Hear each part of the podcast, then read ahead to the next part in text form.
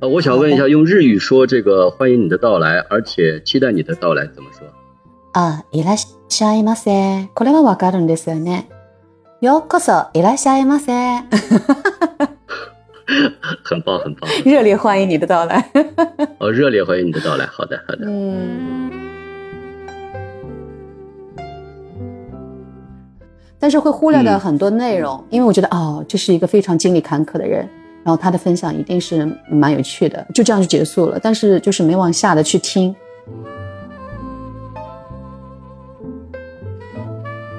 我发现我得把它推给我女儿，就那感觉，就是就是你说的那真的那那段，就是说你特别希望自己那种分享出来，就是不管是好的，或者是你所经历的一些坎坷的部分，情感上的，哇塞，真的好棒哎！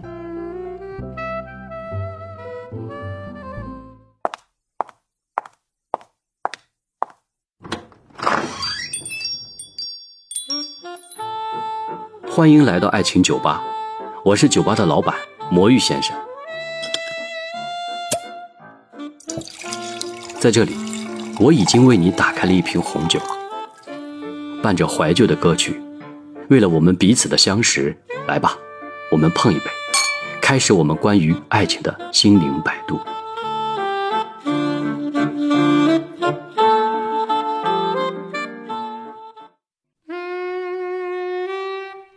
欢迎来到爱情酒吧。哇，大家今天难得我们能在一起啊！今天我请到了一个非常非常优秀的嘉宾哦。这个嘉宾呢是在新疆长大的上海人，是个上海陆家嘴一姐。其实我不知道这个一姐是从哪个角度去解读的啊。但是不管怎么说，应该是一个很厉害的一个女性。她呢会三国的语言，在日本呢又待过几年，日语说的跟母语一样溜，是世界五百强的高管。这四十岁呢就可以裸辞，但是又学过油画呀。学过钢琴呀，学过播客啊，等等，反正是多才多艺了。下面我们来请我们的琪琪小小给大家打个招呼吧。嗯，Hello，我的声音是不是很好听啊？我是琪琪小小，对我是出生在新疆乌鲁木齐，成长在上海，然后又到日本工作了三年多吧。嗯，然后呢，现在是一个时间、财富都比较自由的一位中年女性。大家好。我非常荣幸来到爱情酒吧。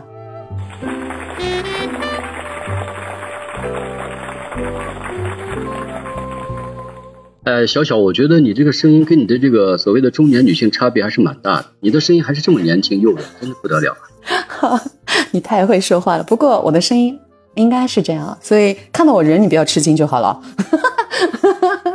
不过从你的头像来看，你还是蛮年轻的，还是一个非常注重气质和保养的人。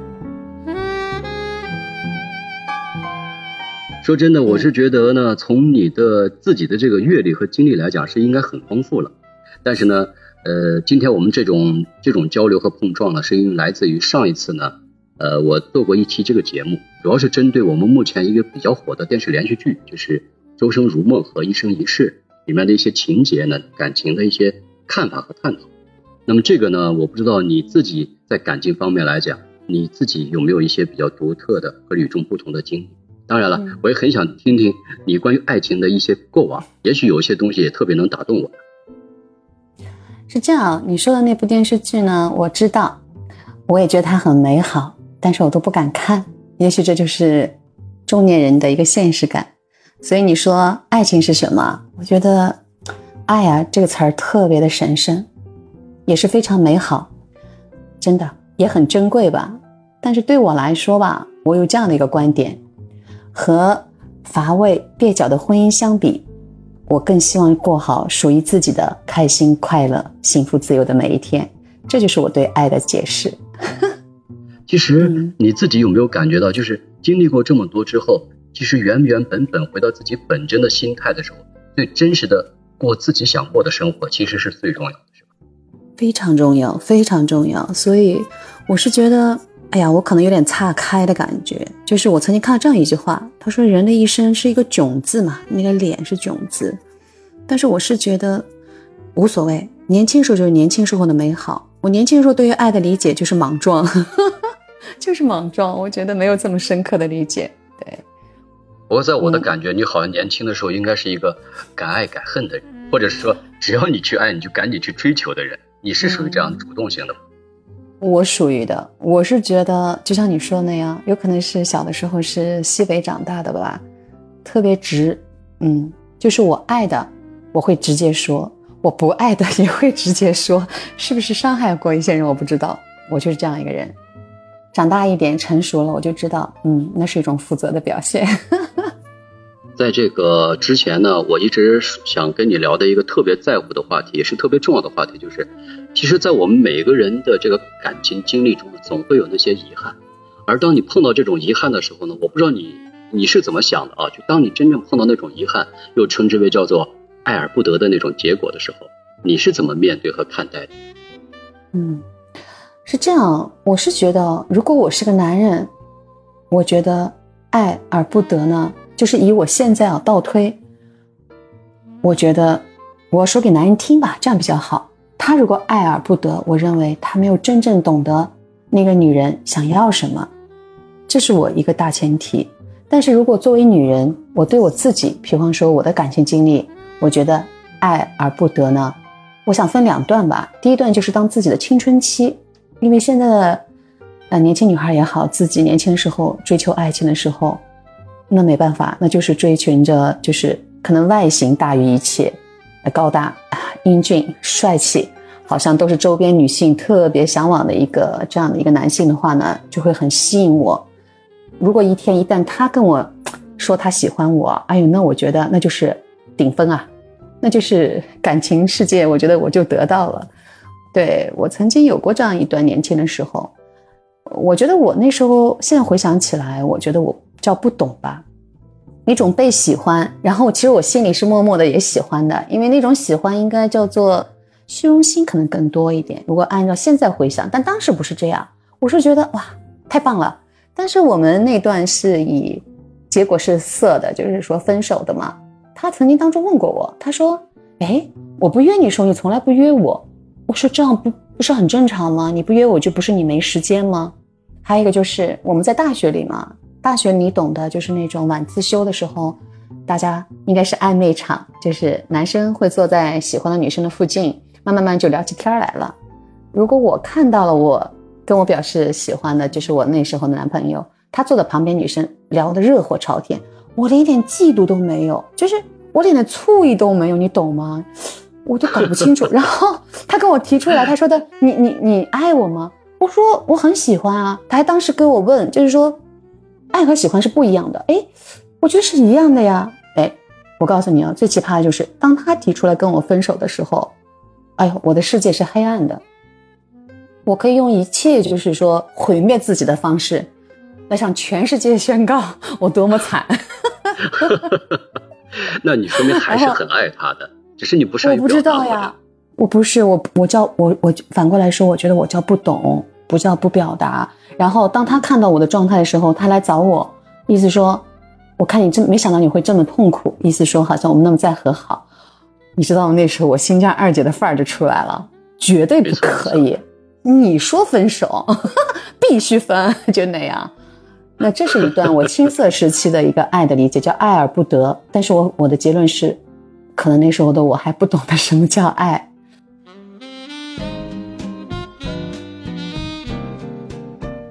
然后呢，后面一段呢？那那我想，当初这段感情的时候呢，是他主动多一点，还是你自己主动多一点，还是你们俩都是相互比较懵懂，都不太懂？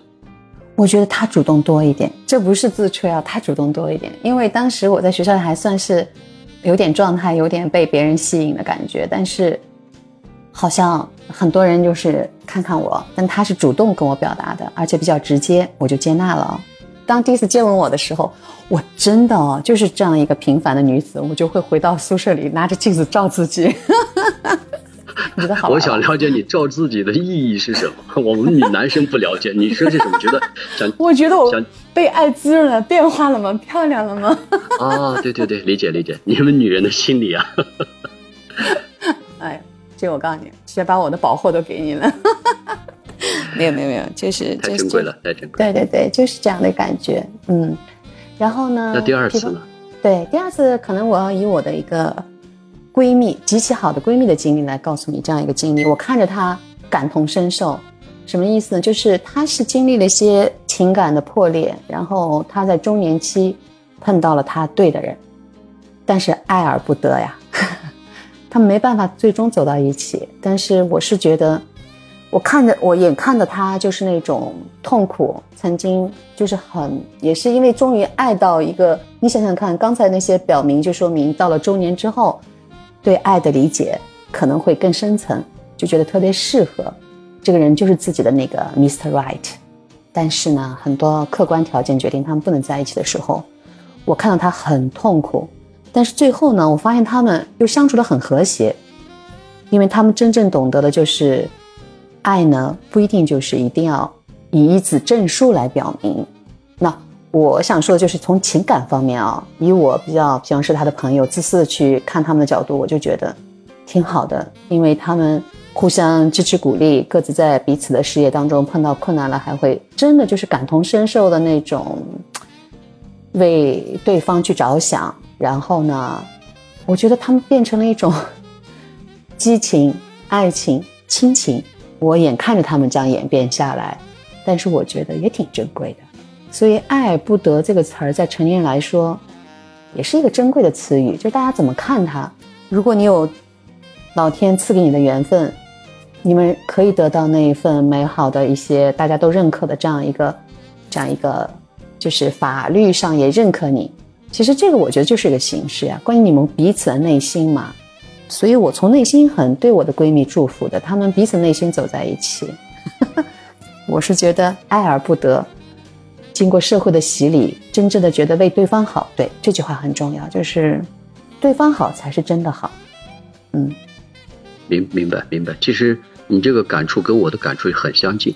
我也是有这种同感的，就是你闺蜜所谈到的这种爱而不得，实际上她最终已经得到的是她想要的，就是虽然也也有些遗憾，不是那么圆满，但是也找到了自己彼此跟自己曾经爱的人那种相处的方式。这就是我所说的，咱们怎么能够把曾经的这样的感情能够安放好，能够给对方和给自己都带来一种最真实的一种啊结果，而这种结果呢，又是咱们在精神层面上可能更觉得是一种。富足和升华的一种状态，我觉得这个还是很好，真的很好。我觉得真的很好，而且我的闺蜜她在前面一段就是成立家庭了嘛，就是家庭分开之后还相处的和朋友一样，这也是种我就觉得是你那种理论的延伸，就是大家情感变化结束都不意味着世界的末日，而应该从真正的彼此的一个理解宽容，然后达到一种和谐吧，因为。牵挂的事情太多，他那个家庭里面还有孩子啊，还有双方家庭的老人啊，对吧？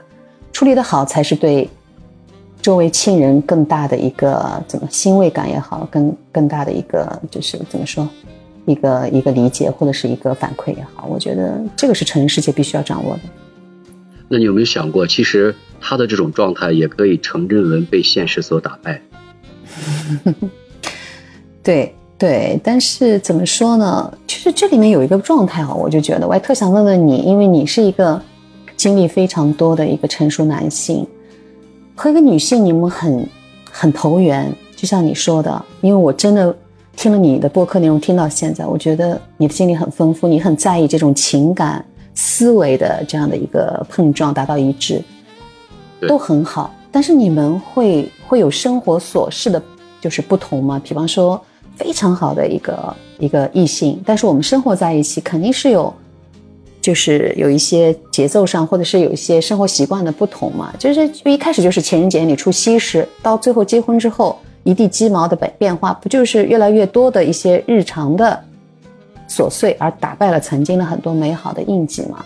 所以我想问你，对这一段是有什么样的考量呢？就是很好，到后来当中会有生活的日常打败。就算有婚姻中吧，我了解，我了解，这个其实非常非常正常。其实，如果从咱们的这个角度去思考，我就说从男人的角度去思考吧。我们自己真的去恋爱的时候，可能考虑生活中的点点滴滴和这种柴米油盐的事情会非常少，而且也都是义无反顾的闷着头的去喜欢对方，也就是我们所说的可能把自己完全的状态都融入到爱情的那种火热的状态中，自己本身也没有太多的一些细节考虑那种生活中的点滴。当你真正又走到一起的时候，你说有没有矛盾？肯定是有矛盾。但是在这个过程中呢，我是觉得我自己的感受有两点。第一个就是，我觉得首先你要找到你喜欢的这个人。如果你假定你对这个人不是特别喜欢，即便你们俩已经在一起了，你可能在他看待他生活中的点滴的一些东西的时候，你就可能不是特别喜欢，或者更为排斥，会从一点一滴开始，慢慢就有点疏远，或者会造成你们未来更不好的一种结果。还有一种状态呢，就是如果你真的已经很喜欢对方了，那么你在生活中。尤其是男人啊，我是觉得，就是他要是很喜欢一个呃女孩子，那么他宁愿为这个女孩子做很多很多的事情，或者是甘愿做一切的事情。他对她的这种包容呢，也是完全能够接受的，而且他也很愿意去呃去包容对方。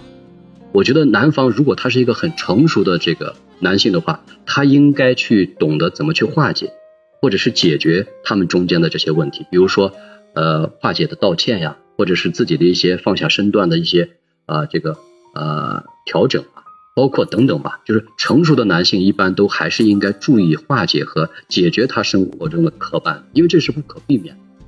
我是希望，我们彼此相爱的一个人，在你结婚之前，或者你们俩正式走在一起之前，还是要真真正正了解对方的性格，以及对自己和对对方的一些不同的地方是否自己能够啊接受和包容，比如说消费的观念，包括他的这种。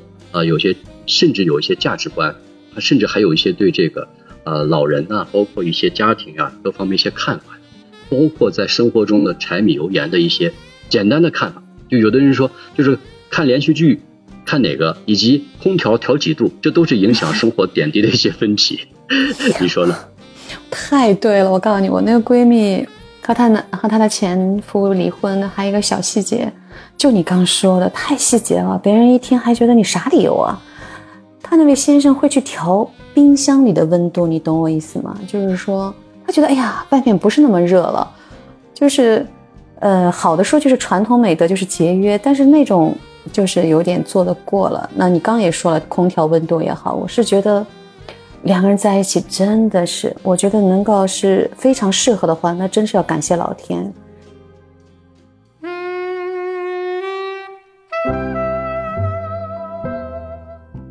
嗯呃，小小，刚才我们谈到这些话题呢，其实我还是很想跟你沟通一个我自己曾经的一个经历，也听听你的一些想法啊。就是，可能跟你之前那个闺蜜有点相近，就是我其实一直特别喜欢一个这个这个朋友，然后呢，他呢，我是一个很主动的人，所以我一直我一直认为这个男人嘛，不管他的性格是怎样的，他只要喜欢对方，他真的会表达出来。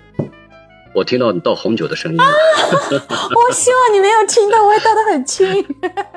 很好很好，我的酒还在呢，我还我刚才已经喝了一半了，还有一半，现在喝的我满头大汗。好吧，倒完红酒以后，然后听听我讲我的故事，好吧？嗯，呃，他呢，就是他是属于这种，我觉得是很内敛的一个人，他自己表现出来自己是很不在乎的，其实他的内心是在乎，他是一个这样的状态。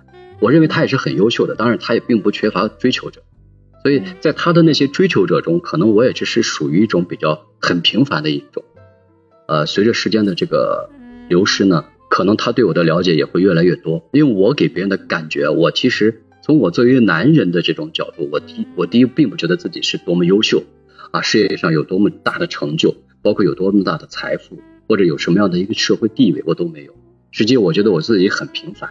但是在这个感情和对待这个对方的态度上来讲，我是一个非常真实的一个人，就是我会是一个很实实在在的去呃对你好的人，就没有任何虚假的遮掩和那种花言巧语，绝对不会去欺骗和去伤害对方，特别真实。就是你如果很困难的时候，我绝对会是一如既往的，或者是就是非常真诚的去帮助你，我是属于这样的一种状态。所以我这种人也是属于比较吃亏的那种，就是如果跟别人去竞争一个。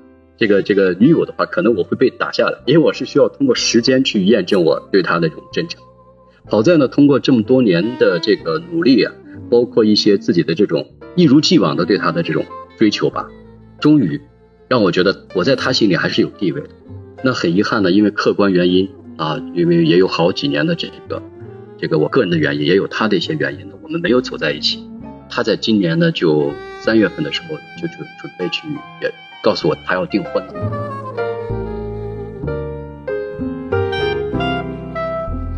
然后呢，我其实心里是不是特别难受，特别难受。然后呢，我就我想了很久，我就问他一个问题。其实我很想去努力去争取这份爱。然后我就问他一个问题，我说：“你还在你的心里有我曾经有我的位置吗？”他说有。然后呢，我又问他，我说：“嗯，你是不是真真心的曾经爱过我？”他说：“我也真的爱过。”他说这个意思不是曾经，而是说他其实现在还在爱着我，只是我们没有办法在一起。啊，这个对我来讲，其实我一下我的内心就一下释怀了。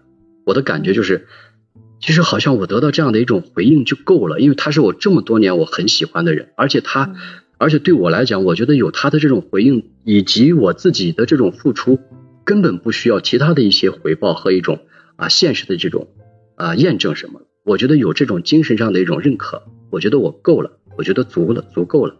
我即便不能够跟他在一起，只要他心中有我，那么他自己现在的生活还能够啊开开心心的生活下去，有自己一段新的生活。那么我认为我应该去感到欣慰，至少我得到了我曾经追到的这种爱的结果，就是他在乎我，爱我就好。所以我现在的这个状态呢，实际上心里面满满的装的是他，对他未来的生活呢充满了一种祝福。自己呢，又呃，在这个感情方面来讲，是希望能把他转换成为一种像亲人一样的关怀和照顾。比如说，偶尔呢，我也会给他发个短信问候一下，然后有什么需要这个呃帮忙的呀，我也会给他一点帮助。包括有时候过节了的话，有什么特产、一些特色的东西，我也会给他寄过去，让他去吃到，仅此而已。他也会觉得很开心。我们可能几天都不会联系，所以这个过程中呢，我也不愿意去打扰他现在这种生活。他也明明知道我肯定不愿意打扰他现在的生活，所以我也不会经常性的跟他联系，内心还是蛮满足的。所以这种状态呢，我我不知道我能走多久，因为也许将来还会遇到一个或者认识一个新的感情。那么当真的有了新的感情的时候呢，我又该怎么样去处理？我不知道。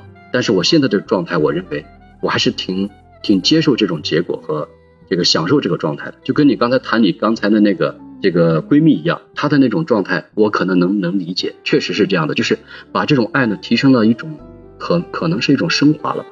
那这种升华，让我们自己彼此内心都是一种满足，我觉得这就足够了。嗯，我是这样想的，就是说爱这个词儿还是很神圣的。如果你这一生当中让你那种刻骨铭心，能够记住，能够回忆。而且一直比较就是怀念的一段情感，我认为首先第一个词要送给你是很珍贵的，你也是有福气的人。因为什么呢？因为在我们这一代人过来时候，很多人对这家庭的破裂都不太理解，他觉得父辈或者他周围一看，大家不都这样吗？就是说，好像我在你某一期节目也听到过，就是说，你的意思观点是另外一种方面，就是说那些大家平时就是。陌生如路人，就是大家进了门，因为有家庭，因为有孩子，该做的面上事儿都做完了之后，没有这种情感或者是思维的碰撞都无所谓，这就是生活。我是不认可这一点的，所以我是觉得，我曾经和我自己的那闺蜜就说，我觉得她挺幸福的，她最起码在人生当中，他真的找到他认为特别全身投注的这样的一段情感经历吧，我觉得他是幸福的。嗯，很多人怎么说呢？对，可能还没有这种经历，对吧？所以我是觉得你这段经历给我的，你刚才那么长时间的描述，我首先要祝福你，因为什么？因为你有段让你这么刻骨铭心的一种情感在你的心里留着。至于将来，交给时间吧，因为我相信你下一段情感，我相信通过时间，如果它足够美好，它一定会。替换了你前面的情感，你相信我吗？交给时间，交给时间，对，交给时间。从我自己的感受来讲，也就是我为什么要做这种播客，我自己觉得自己在感情方面虽然是一个失败者，但是可能当我自己通过这么多年的这种感情历程去理解爱情的时候呢，懂得一些道理，包括今天就刚跟你探讨和分享我这个故事的时候，你会觉得我还是蛮幸福的。毕竟我在精神上，对啊，包括呃对方和自己都拥有了一个圆满的结果。其实我也很在乎这个点。嗯，呃，当然生活中可能也有遗憾，就是说我们没能够真正的生活在一起。或者另另外的有人讲，就是也许你们生活在一起以后，可能还会有很多的矛盾。你这句话我真的想打断你，就是我刚说我闺蜜那个故事，就是她后来也体验到了，她所有的体会跟我讲的时候，我同意的，就是说，太美好的事情一旦到一种，比方说家庭里面，有可能就变为一地鸡毛了，有可能会消耗掉彼此心目中那份美好吧？怎么说呢？嗯，我是觉得情感真的，我我对我女儿是这样讲的，我对我女儿刚也提到一点。我希望他去接触情感的美好，也希望他有失败的教训，因为这里边不是说对方不好，而是我自己女儿身上有些东西，她自己必须要注意的点，只有经历了，她才自己悟到，这样有有利于帮助她找到真正的适合她的人，或者是那个最对的是那个人。这样的话，我觉得她应该就要去抓住他，用智慧去维护好他。所以我说了这么多，其实我还是觉得情感是很美好的。如果经历了生活的磨砺，你最终你能找到真正的情感，我觉得你一定会好好的珍惜它，抓住它。你说是不是啊？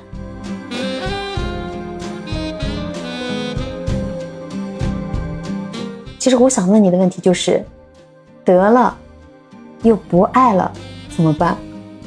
我是说我得到了，嗯，但是我后来发现我不爱了。有这样的可能，对啊，我是觉得并不是说我什么喜新厌旧啊，不是这意思，就是你通过生活的接触，因为每个人的思想很多的细节、生活的琐碎碰撞之后，你才发现，在一起像玩伴儿、像朋友在一起玩特别开配、特别开心，但真正做一起夫妻时候，有太多的细小的琐节互相碰撞，特别内部消耗。嗯，我觉得它会耗掉所谓的情感的部分。用一个伟大的词就是不爱了。其实。我相信我这个问题是很多现代家庭里都存在的，可能有一些是关系关系到就是说家庭的维系啊，或者情感的维就是经营啊这样的话题。但是如果一旦落到情感上，太多的摩擦，太多的内耗，耗的你真的你曾经得到了，但是你不爱了，你会想到这样的一个问题吗？我很喜欢你这个问题。首先，我觉得如果本身他特别爱你，嗯，而且呢。这有个前提，就是你们是否彼此是否还真的了解对方。如果你们彼此真的了解对方，而且也能了解到对方的性格也好，啊，这个优点也好，缺点也好，我们还是那么彼此那么相爱，就是因为很多客观原因让我们没有走在一起。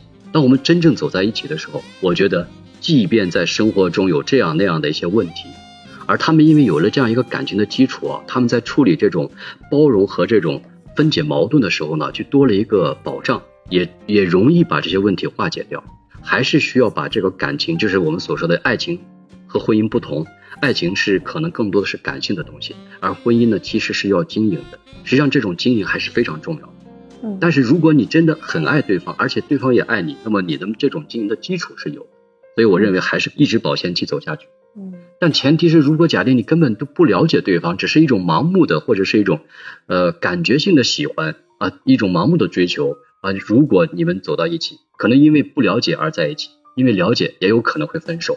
这个是所有恋爱的人都可能会碰到的，具体的感情的状态具体来分析。对对对，就是我曾经听你节目也说到类似的话题，就不要就是说增更多的内部消耗止损。我刚刚也提到过，就是乏味的婚姻，其实我觉得和那个相比。找回自我更重要，嗯，但是我觉得听了宝哥刚才的汇总，我是觉得想说那一段，如果真正的感情找到之后，从宝哥的角度，你不认可婚姻是爱情的坟墓，这句话你是不认可的，对吗？哦，我不认可。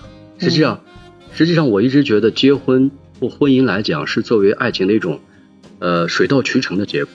那么，当你们真正已经结婚以后，那么肯定在生活中的这种点点滴滴，包括一些这个柴米油盐呢，它是无可避免的，就需要两个相爱的人相互的去包容、体会、理解、迁就，还有一些这个付出，这确实是需要这样的。我我不认为结婚是爱情的这个坟。当然，如果假定你本身彼此之间就不是那么爱，而且在结婚之前还没有做好这种充分的准备，然后盲目和仓促的结婚之后，不得不面对这个婚姻中的一些磕磕绊绊，而且又不知道怎么去处理，这也是一种很大的遗憾。所以我觉得这个应该多学一些关于怎么去经营爱情的一些知识，这个还是有必要的。对，我是觉得真的，但是社会上就倒推这些逻辑都是各自以自己的需求出发去断离的。所以弄得大家可能就会支离破碎的去分解，去解释很多情感的词语。但是我听了宝哥今天跟我的沟通，我是觉得真的爱情很美好，要坚信这一点，然后找到对的爱情，我相信它就是一些美好婚姻的很好的助燃剂也好，或者是非常好的一个动力吧，家庭也会经营好。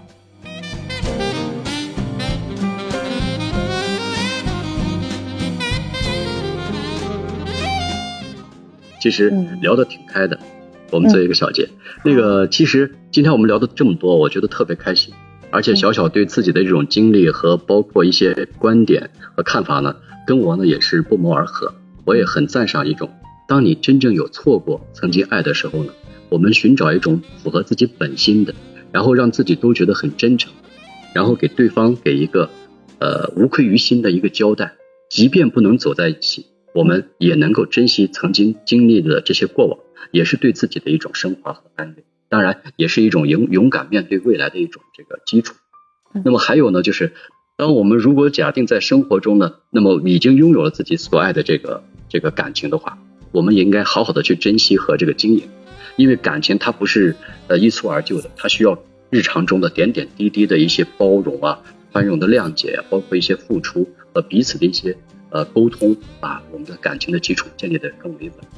那么今天呢，我们从这个电视连续剧的《周生如故》和《一生一世》呢，谈到他们两世的这个爱情呢，回到我们现实中，如何看待我们现在的这个呃，当我们这个爱情中碰到一些遗憾的时候，如何面对和安放问题？其实我们发现，在影视剧中，人家已经能够有一个很好的这个结局，是通过他这个影视剧的编辑。而对于现实中该如何去安放，我们需要自己好好把握。让我们自己坦然面对，那么你的人生才会走得会更为安稳舒适。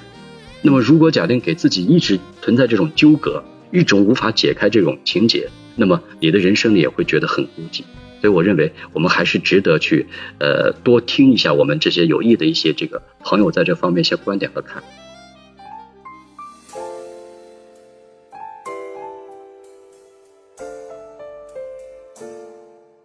好，首先我们再次感谢笑笑来到我的这个爱情酒吧。笑笑，我们向我们的听众打一个招呼，告别一下。好的，好的，好的。我非常感谢给我的邀请，我也很荣幸来到爱情酒吧。我希望这个酒吧能够很更多的客人来关注，来坐一坐，因为它真的是一个爱的能力的培养基地。希望你们关注这个酒吧，谢谢。好，拜拜，拜拜。